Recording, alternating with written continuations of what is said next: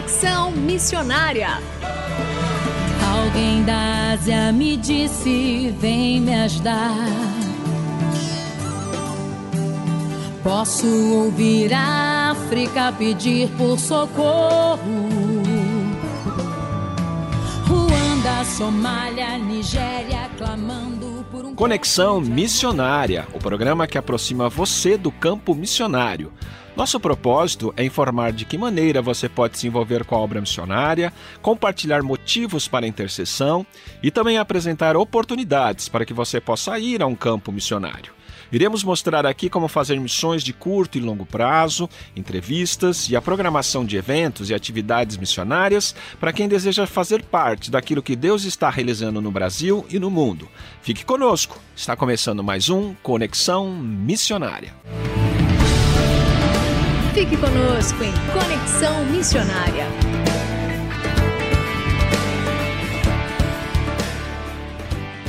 O Conexão Missionária vai ao ar todas as terças-feiras, às 17 horas e 5 minutos, com reprises às quintas, às 11 horas e 15 minutos e às 19 horas e 30 minutos. Você também pode fazer o download do podcast deste programa e de demais programas acessando o site transmundial.com.br. Fazendo Missões para quem deseja fazer parte daquilo que Deus está realizando no Brasil e no mundo. No programa Conexão Missionária, continuaremos hoje a entrevista iniciada na semana passada com o pastor José Bernardo sobre a evangelização de adolescentes e jovens. Na entrevista da semana passada, o pastor José Bernardo falou sobre o relatório Cultura da Juventude Global, baseado numa pesquisa com jovens e adolescentes em 20 países, que trouxe importantes informações sobre seus hábitos, dificuldades, crenças e influência dessa geração. E hoje continuaremos abordando mais um pouco sobre esse relatório. Pastor José Bernardo, obrigado mais uma vez por estar conosco aqui no programa Conexão Missionária.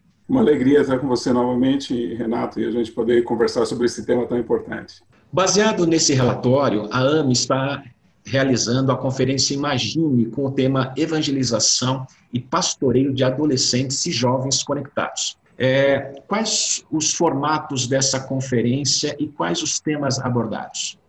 A conferência está sendo um sucesso, né? Nós tivemos a primeira edição no começo de abril e logo em seguida a segunda edição. A segunda edição ela, ela teve praticamente o dobro de participantes da primeira. A igreja está bem animada, né? Nós estamos já preparando a terceira edição da conferência. É, e devemos continuar até o final do ano. A ideia é fazer, uh, continuar fazendo esse trabalho. Qual é o formato? Uh, primeiro de tudo, nós estamos sendo fiéis ao termo conferência, né?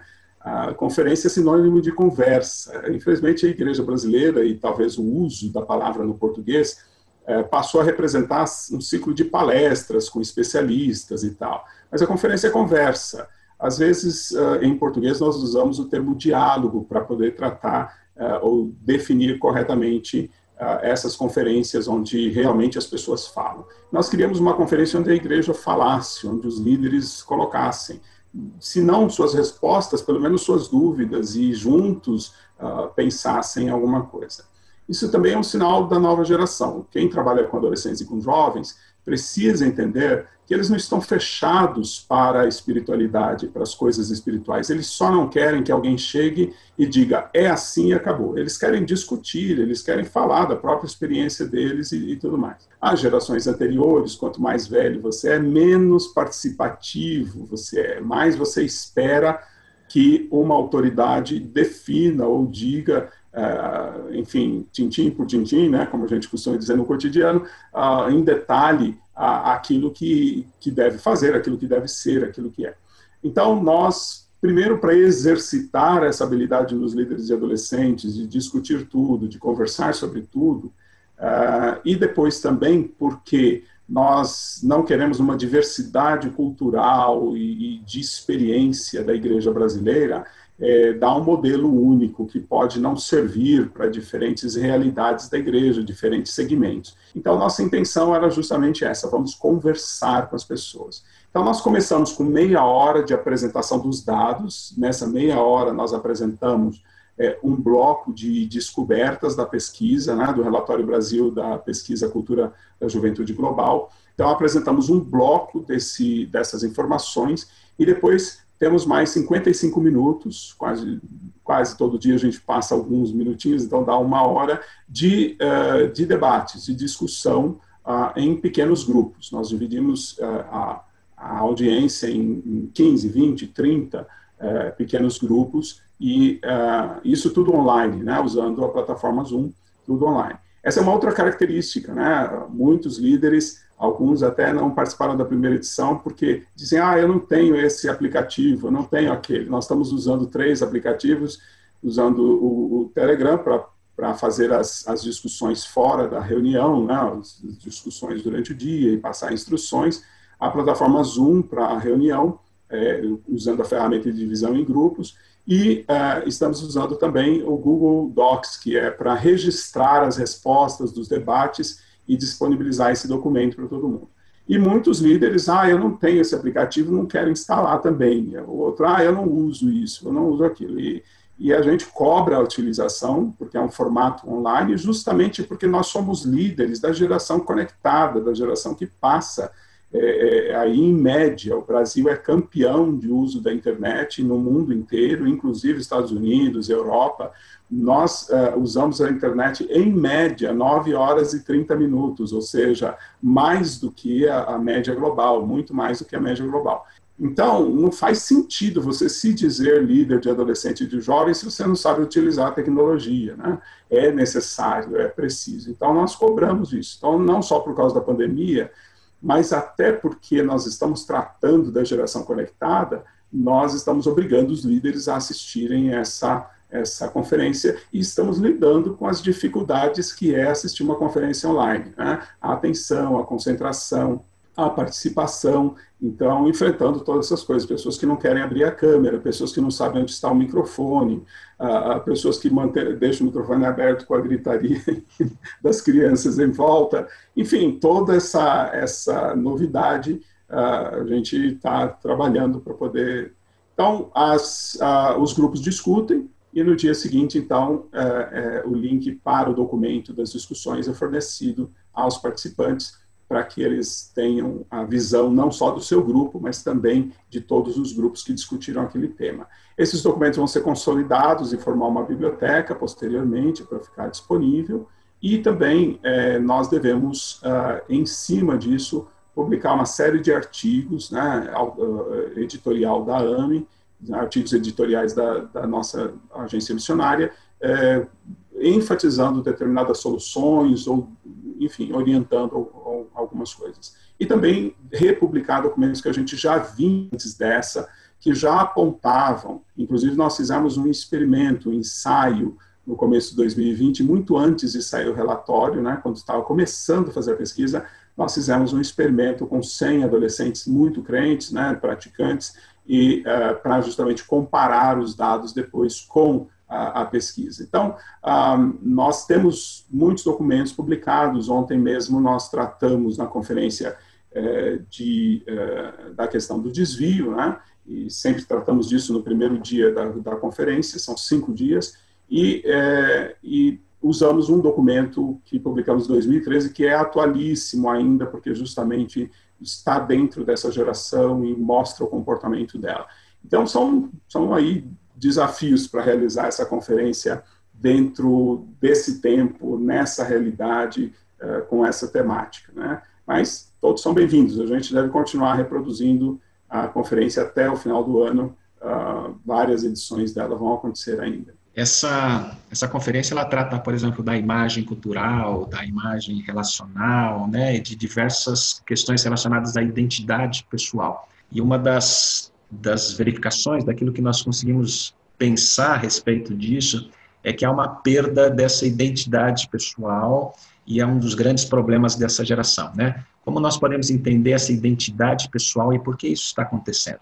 Sim, eh, nós nós partimos da, do conceito, imagine é o nome da conferência, partiu de Gênesis, a, criação. Né? O Senhor fez o ser humano a partir de um projeto, de uma imagem, né? um desenho. E esse desenho tem a semelhança de Deus. Né? É interessante que os teólogos liberais é, vivem dizendo, né, o divino no ser humano, essa questão da, da uh, essa divinização do ser humano uh, e todo esse processo da teologia liberal, uh, mas normalmente ela, ela passa por cima, ela ignora o fato da queda, né, até porque ela acredita em um mal sistêmico, o ser humano é bonzinho e o, o mundo é que é mal e coisas assim. Então, a gente passa, a, a, muitas vezes, por essa influência liberal dentro da igreja, ignorando que o ser humano caiu, o projeto de Deus foi desconstruído, foi destruído, né? E agora ele precisa ser restaurado. E essa é a mensagem do Evangelho, é, é para isso que nós evangelizamos, para ver a, a, restauração do projeto de Deus para a glória de Deus, né? Então, essa, uh, esse, esse processo de verificar como é que o ser humano está para então uh, ministrar a restauração pela pregação do Evangelho.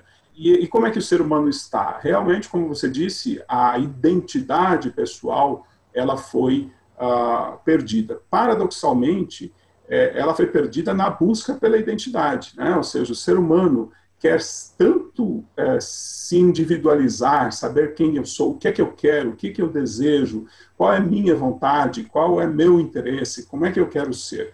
E, e, ele procura isso tanto dentro de si que ele se perde, né? ou seja, ele se perde completamente. Essa é uma característica da pós-modernidade e principalmente da geração Z, que é o cúmulo da pós-modernidade. Né? Nunca uh, os, os elementos da pós-modernidade são visíveis, tão visíveis como nessa geração. Então, o que nós temos aqui é uma individualização tão grande que você perde completamente a, o, o conceito de ser, né?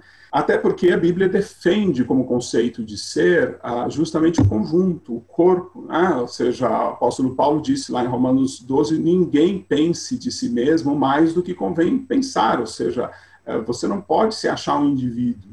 Assim como um corpo tem muitos membros, você tem que entender que você é parte de um todo. Né? Então, o todo, a igreja, a família, né? e até, de certa forma, a sociedade, ainda que é ímpia, ela tem, ela tem a identidade e nós somos participantes dessa identidade de conjunto. Esse é o plano de Deus, essa é a visão de Deus. Não que eu seja um indivíduo com uma identidade tão particular que eu termino me desconectando. Então, uma vez que nós somos membros de um corpo, quando nós nos individualizamos, nós perdemos a essência. Né? Se você achar aí né, uma coisa um tanto quanto macabra, se você achar a mão de alguém aí no meio da rua, essa mão ela não é mais uma pessoa, ela não tem mais uma identidade, ela não tem mais uma personalidade, ela não é mais nada, né? ou seja, ela é, é lixo, ela não, não tem mais função. Né?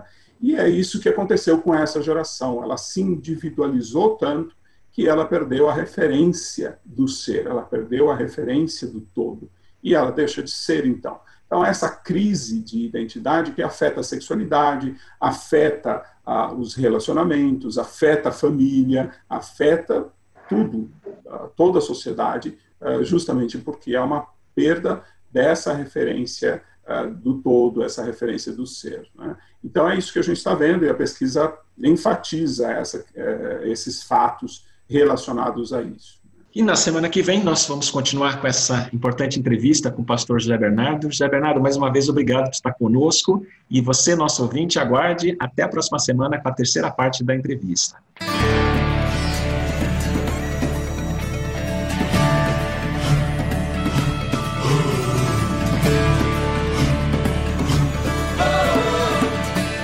Estamos encerrando mais um programa Conexão Missionária. Eu, Renato Croja, juntamente com Marcos Grava, apresentamos e os trabalhos técnicos a cargo de Tiago Parisi. Vinhetas gravadas gentilmente por Renata Burjato. A você que esteve conosco até agora, Deus o abençoe e até o próximo Conexão Missionária.